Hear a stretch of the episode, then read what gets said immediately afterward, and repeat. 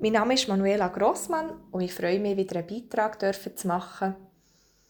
Ich bin Pfarrerin in der reformierten Landeskirche zu Langnau und dazu bin ich noch Armeeseelsorgerin in der Instandhaltungsschule in Thun, wo auch einen Standort hat in Lies. Ich habe euch in den zwei vorderen Beiträgen schon ein bisschen erzählt, was meine Aufgabe ist als Armeeseelsorgerin und möchte euch jetzt noch einen Einblick geben, wie das für mich war, im März 2020 mobilisiert worden zu sein für den Corona-Einsatz.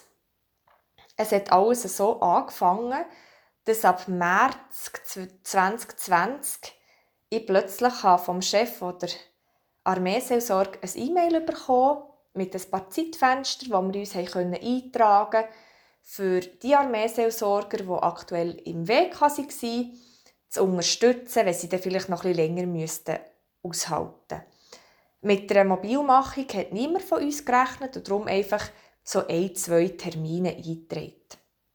Am 16. März habe ich dann plötzlich einen Anruf bekommen vom Chef der Armeeseelsorge und hat mich gefragt, ob ich es mir vorstellen könnte, in drei Tagen für drei Monate mit einem Bataillon in Dienst einzurücken. Und das war für mich ein ziemlicher Schock, wo ich mir überlegt das ist doch unmöglich, innerhalb von ein paar Stunden das ganze Privatleben und das ganze Pfarramt zu organisieren.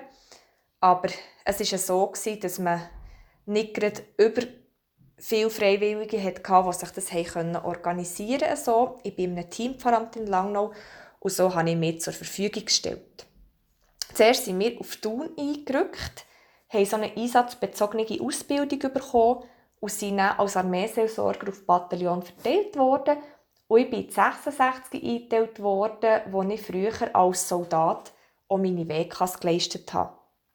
Und so habe ich während gut zwei Monaten ein Bataillon begleitet, respektive eine Kompanie davon und habe ganz viele Gespräche mit diesen jungen Leuten führen Viele Soldaten hatten vor allem Angst, ihre Arbeit zu verlieren, wenn sie hier sind, im Militär oder das Studium nicht weiterzufahren.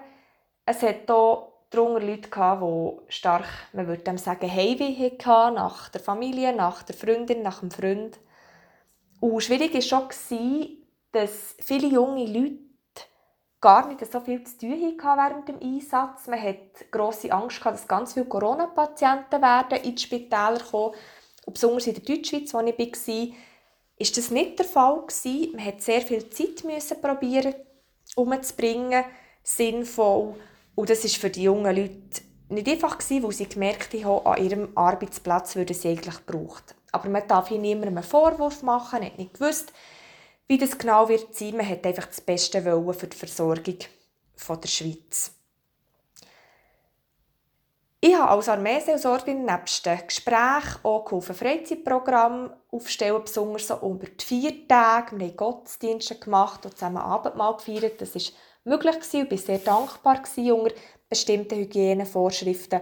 Und interessant war, dass am Anfang doch recht viele Soldaten auch widerwillig waren und eingezogen wurden.